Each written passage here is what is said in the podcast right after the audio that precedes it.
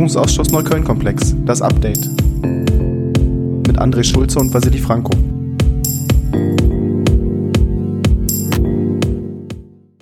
Herzlich willkommen zu einer neuen Folge Das Update, dem Podcast, der den Parlamentarischen Untersuchungsausschuss im Berliner Abgeordnetenhaus zur rechtsextremen Straftatenserie in Neukölln begleitet.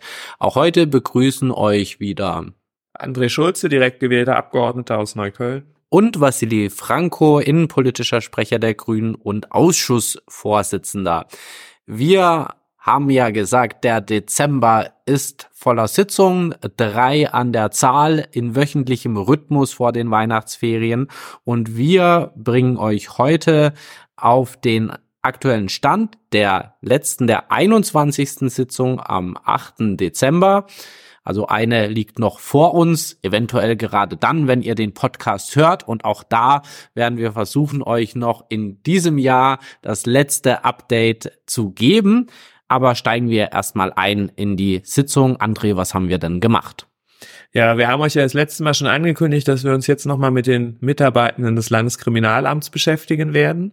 Und wir hatten diesmal zwei Leiter des LKA 53 da. Das ist ein Dezernat im Staatsschutz. Und zwar heute ist es das Dezernat, was für den Bereich Rechtsextremismus zuständig ist. Das ist aber eine Umstrukturierung, die 2012, 2013 stattgefunden hat. Damals, die beiden, die wir jetzt befragt haben, liegen in der Zeit davor. Damals war es noch für Rechts- und Linksextremismus zuständig und hatte beide Aufgaben. Wir nehmen euch heute also mit auf eine kleine Zeitreise über zehn Jahre zurück, und zwar in die Jahre 2009 bis 2013. Da wissen wir ja, es gab auch da schon eine größere Serie. Vor allem gab es in den Jahren 2011, vor allem 2012 mehrere Brandstiftungen, unter anderem auf das Anton Schmaus Haus in Neukölln. Und wir haben die beiden LKA-Leiter geladen in umgekehrter Reihenfolge, also zuerst den späteren, dann den früheren, damit ihr uns besser folgen könnt, machen wir das in diesem Podcast einfach andersrum und gehen chronologisch vor. Der erste Zeuge in unserem Ausschuss hieß Detlef S. Und Detlef S., der war schon relativ lange bei der Polizei. Seit 1969 in verschiedenen Funktionen. Ähm, unter anderem hat er sich mit äh, Bandenkriminalität beschäftigt, mit Zigarettenschmuggel, hat sich am Ende mit dem Aufbau eines Referats für verdeckte Ermittlungen sehr intensiv beschäftigt und ist dann kurz vor seiner Pensionierung als letzte Dienststelle eben auf die Leitung dieses Dezernats LKA 53, politisch motivierte Kriminalität rechts und links im organisierten Rahmen versetzt worden. Das war, sagen wir mal, für ihn jetzt nicht seine Wunschkonstellation konnte man durchhören, aber es war halt äh, damals die Entscheidung des Polizeipräsidenten, dass er nochmal eine neue Verwendung bekommen soll. Vom Karriereweg kann man gleich sagen, er ist bis 2011 in diesem Dezernat geblieben, ist aber so ein bisschen am Ende raus gegangen aus dem Bereich Rechtsextremismus, weil er erst länger in einer Brandstiftungsserie ermittelt hat bei Autos, die vermeintlich dem Bereich Linksextremismus zugeordnet wurde, bevor er dann sogar nochmal kommissarisch Leiter des äh, Staatsschutzes geworden ist, weil der damalige Staatsschutzleiter, Herr Steyhoff, den wir auch schon als Zeugen hatten, zu der Zeit LKA-Leiter geworden ist. Wir konnten den Zeugen aber dennoch ein bisschen fragen, wie sahen denn die Strukturen damals aus? Also das LKA 53, das bestand aus vier Kommissariaten, zwei befassten sich mit Rechtsextremismus, eins mit Linksextremismus und eins mit Brandstiftungsdelikten, die auch politischen Charakter hatten oder haben könnten.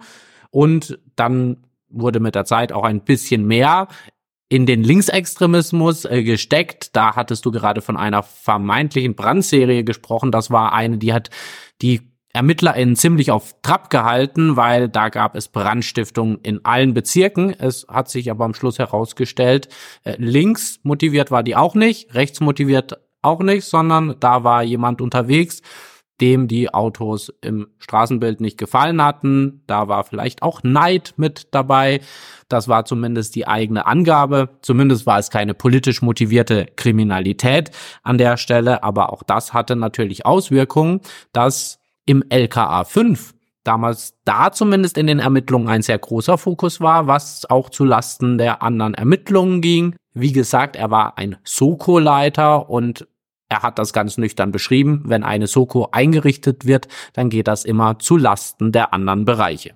Insgesamt kann man auch sagen, ich habe gerade schon ein bisschen auf seine vorherigen Tätigkeiten bei der Polizei verwiesen.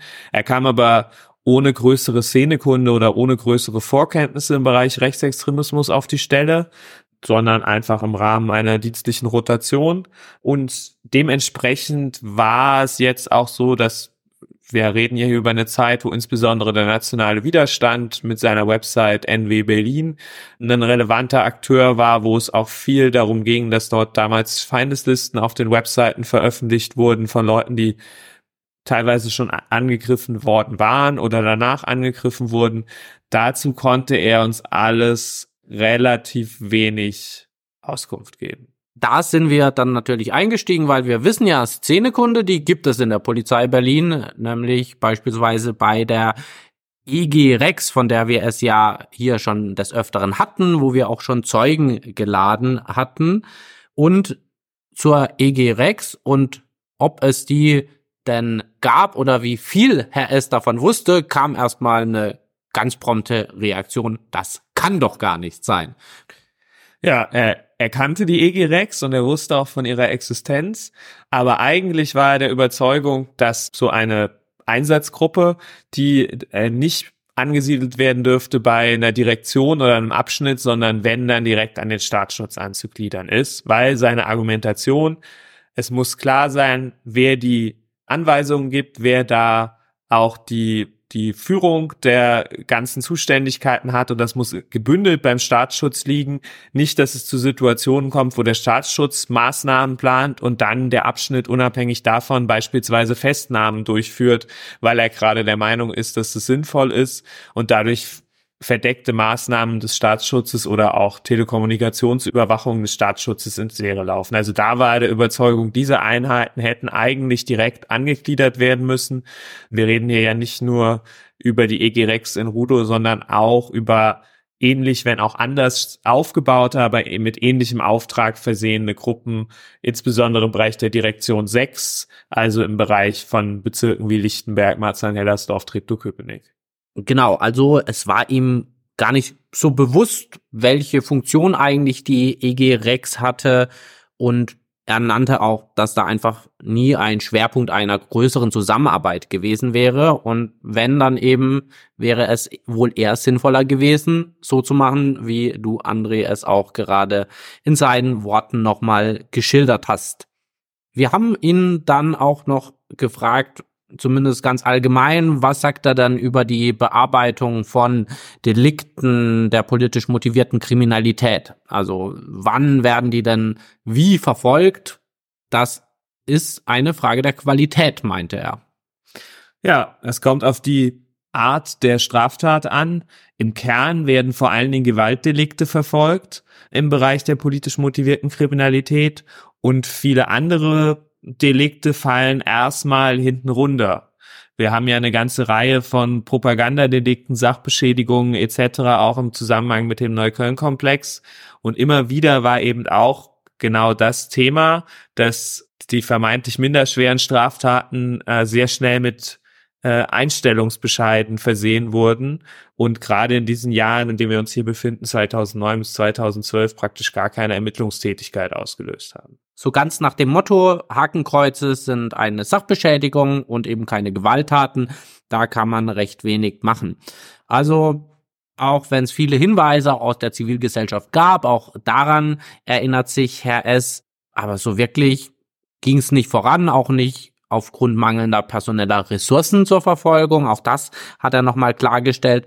Und als von unserer Seite auch die Frage kam, naja, und das Personal, wie war es denn auch um die Motivation der Mitarbeitenden gestellt, auch gerade als die Deliktsbereiche rechts und links noch zusammenlagen. Da hat er schon gemeint, ja klar, wird da mal die Person hin und her geschoben. Es wird geschaut, wo gibt es gerade mehr zu tun.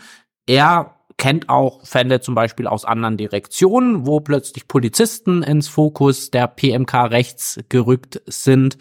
aber er würde sagen, beim LKA 532, also dem Kommissariat, das auch für äh, die Neukölln-Fälle zuständig war, da hätte es zumindest nicht am mangelnden Willen gelegen und da sei er sich auch sehr sicher, dass wenn dort rechte Gesinnungen aufgetaucht wären, dass man das relativ schnell auch erkannt hätte und auch Leute, die vielleicht auch absichtlich versuchen, äh, Straftaten nicht zu Ende zu ermitteln, dass das aufgeflogen wäre, wäre es im LKA auch unter seiner Leitung damals der Fall gewesen.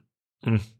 Dann haben wir mit ihm noch gesprochen, über welche Rolle haben eigentlich die Staatsschutzmitarbeitenden eingenommen bei Großveranstaltungen der rechtsextremen Szene im Vorfeld von Jahrestagen, die ja immer wieder auch bespielt werden und bespielt wurden von der rechtsextremen Szene. Und da hat er uns geschildert, die wesentliche Aufgabe lag in der vorherigen Gefährdungsbeurteilung, also zu gucken, wie wird die Lage an dem Tag sein, beispielsweise bei äh, Demonstrationen oder Kundgebungen, aber auch zu gucken, ist damit zu rechnen, dass es im Vorfeld irgendwelche Aktionen gibt, Sachbeschädigungen etc., was in diesen Jahren ja sehr häufig aufgetreten ist. Aber auch in der Begleitung von Demonstrationen lag die Aufgabe der Staatsschutzmitarbeitenden eher in der Beratung des Führungsstabs der, oder des Einsatzleiters, im Normalfall ja jemand, entweder Direktionsleiter oder jemand aus der Direktion, ähm, und weniger in der direkten Betreuung oder Begleitung der rechtsextremen Demonstrantinnen selbst. Zusammenfassend haben wir also viel Abstraktes gehört, wie damals gearbeitet worden ist. Wir haben auch festgestellt, so richtig war Neukölln nicht im Blick, zumindest nicht als Serie. Gut, Serien erkennt man schwer am Anfang, da hatte Herr S definitiv einen Punkt, aber wir können zumindest auch hier rückblickend sagen, dass auch die Informationen, die zumindest vorhanden waren, alle nicht in der Art und Weise zusammengekommen sind, wie sie es vielleicht hätten sollen. Wollen wir vielleicht an der Stelle schon mal weitergehen. Vielleicht, wir hatten das Thema Wissenstransfer immer wieder. Der nächste LKA-Leiter, unser folgender Zeuge, der war ja am gleichen Tag da. Fragen, sagen wir einfach mal, wie ist es denn da mit dem Wissenstransfer von Herr S zu Herr M gelaufen? Ja, das wurde uns beschrieben als, das war so ein Tag, maximal. Also es klang jetzt nicht nach einem ganzen Arbeitstag, sondern einfach nach einem längeren Meeting und es war vor allen Dingen eine organisatorische und personelle Übergabe. Also welche organisatorischen Prozesse sind gerade am Laufen, bei welchen Mitarbeitern muss man welche ja, Personalentwicklungsfragestellungen oder welche persönlichen Fragestellungen beachten. Eine fachliche Übergabe zum eigentlichen Zuständigkeitsbereich im Staatsschutz fand de facto nicht statt sondern es musste eine komplette eigenständige Einarbeitung dann mit den Mitarbeitenden stattfinden im Nachgang. Also schauen wir uns mal an, wie hat dann der nächste Zeuge reingefunden, der Polizeibeamte M, der wollte auch tatsächlich zum Staatsschutz, also das war schon eine Wunschdienststelle. Immerhin dieses Mal war dann von November 2011 bis November 2013 als Nachfolger von S tätig und ist danach zur Innenverwaltung gewechselt in die Abteilung 2, also in den Verfassungsschutz. Mittlerweile ist er Dozent an der HWR, also nicht mehr ganz aktiv in der Behörde, sondern in der Ausbildung. Aber er hat uns zumindest über eine spannende Zeit erzählt, 2012. Das war mit Blick auf den Rechtsextremismus ja etwas, was die Behörden in Deutschland und in Berlin natürlich auch sehr bewegt hat. Ja, er hat kurz nach der Aufdeckung des NSU seine Tätigkeit begonnen und dann eben auch seine Tätigkeit ausgeführt in genau dem Zeitraum, der, den wir euch im Podcast auch schon beschrieben haben, als die Hälfte der Mitarbeitenden des Bereichs Rechtsextremismus im Staatsschutz ausgetauscht wurden innerhalb von einem guten halben Jahr und gleichzeitig die Bereiche PMK rechts und PMK links getrennt wurden organisatorisch, die Kommissariate getrennt wurden, die Dezernate getrennt wurden, dafür organisierter Rechtsextremismus und ich sage mal minderschwere Tatbestände aus dem Rechtsextremismus zusammengefasst wurden. Also es war ein großer Moment der Umstrukturierung. Diese knapp anderthalb Jahre, die er da war als Leiter des LKA 53. Und das hat auch seine Arbeit sehr stark geprägt, wie er uns ausgeführt hat. Er hat aber auch gesagt, weil wir dieses Thema schon hatten und immer wieder über Wissenstransfer und Kopfwissen reden, dass an dieser Stelle sehr viel Expertise verloren gegangen ist und auch bei den Mitarbeiterinnen und Mitarbeitern viel Frust entstanden sei. Also hat man sich an der Stelle zwar mit Folgen aus äh, dem Umgang mit dem NSU beschäftigt, hat auch versucht, die Behörde umzustrukturieren, hat aber darauf auch eben einen Fokus der Führungskräfte gelegt. Und ich muss sagen, so richtig Struktur hinter der Umsetzung, der Versetzung und dem Austausch der Mitarbeitenden, das haben wir nicht so richtig rausbekommen. Nein, es hatte äh, eher den Eindruck, da waren gewisse Vorgaben zu erreichen, die die Behördenleitung gemacht hat, was Zielzahlen angeht. So und so viele Mitarbeiter sind auszutauschen, so und so viele neue ranzuholen. Die neuen auch häufig direkt nach Abschluss von der Polizeischule oder noch im Rahmen ihres Praktikums in der Polizeischule zum Staatsschutz rangeholt und dann da neu in den Polizeidienst eingestiegen.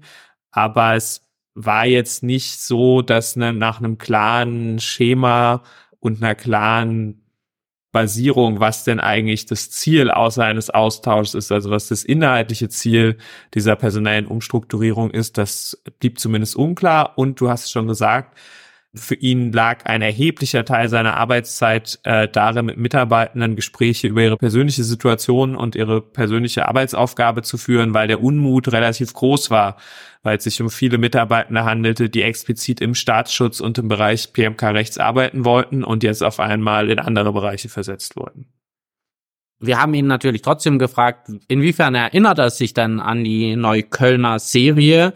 Was für Taten sind ihm da präsent? Und da gab es relativ wenig Auskunft, außer die, die eine Führungskraft sagt. Und zwar, wenn es läuft, dann mischt man sich nicht ein. Also hatte er da stets den Eindruck, mit Neukölln, mit Blick auf Neukölln haben wir es nicht mit einer gravierenden Serie zu tun, die auch seine Aufmerksamkeit als Führungskraft erfordert. Das ist insbesondere deswegen interessant, weil er auch in der, du hast eben schon angesprochen, dass er danach in den äh, Abteilung 2 zum Verfassungsschutz gewechselt ist und auch da in seinem Zuständigkeitsbereich der Bereich Rechtsextremismus lag.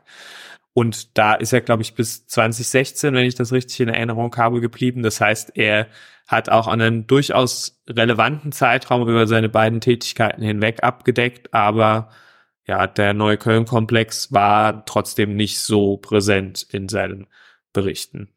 Also er kannte schon auch die Haupttatverdächtigen und hat dann auch gesehen, dass der Verfassungsschutz da an der einen oder anderen Stelle definitiv auch mehr Infos hat als er damals in seinen polizeilichen Tätigkeiten mitbekommen hat.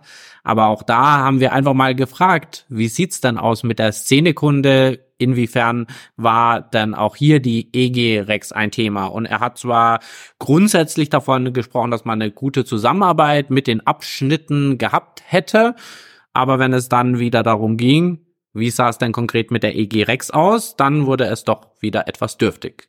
Ja, er hatte zwar von den Phänomenrunden, wo sich Staatsschutz und eben unter anderem die EG Rex ausgetauscht haben, schon mal gehört, war wahrscheinlich auch einmal anwesend, aber konnte sonst eigentlich nicht so wirklich was dazu berichten.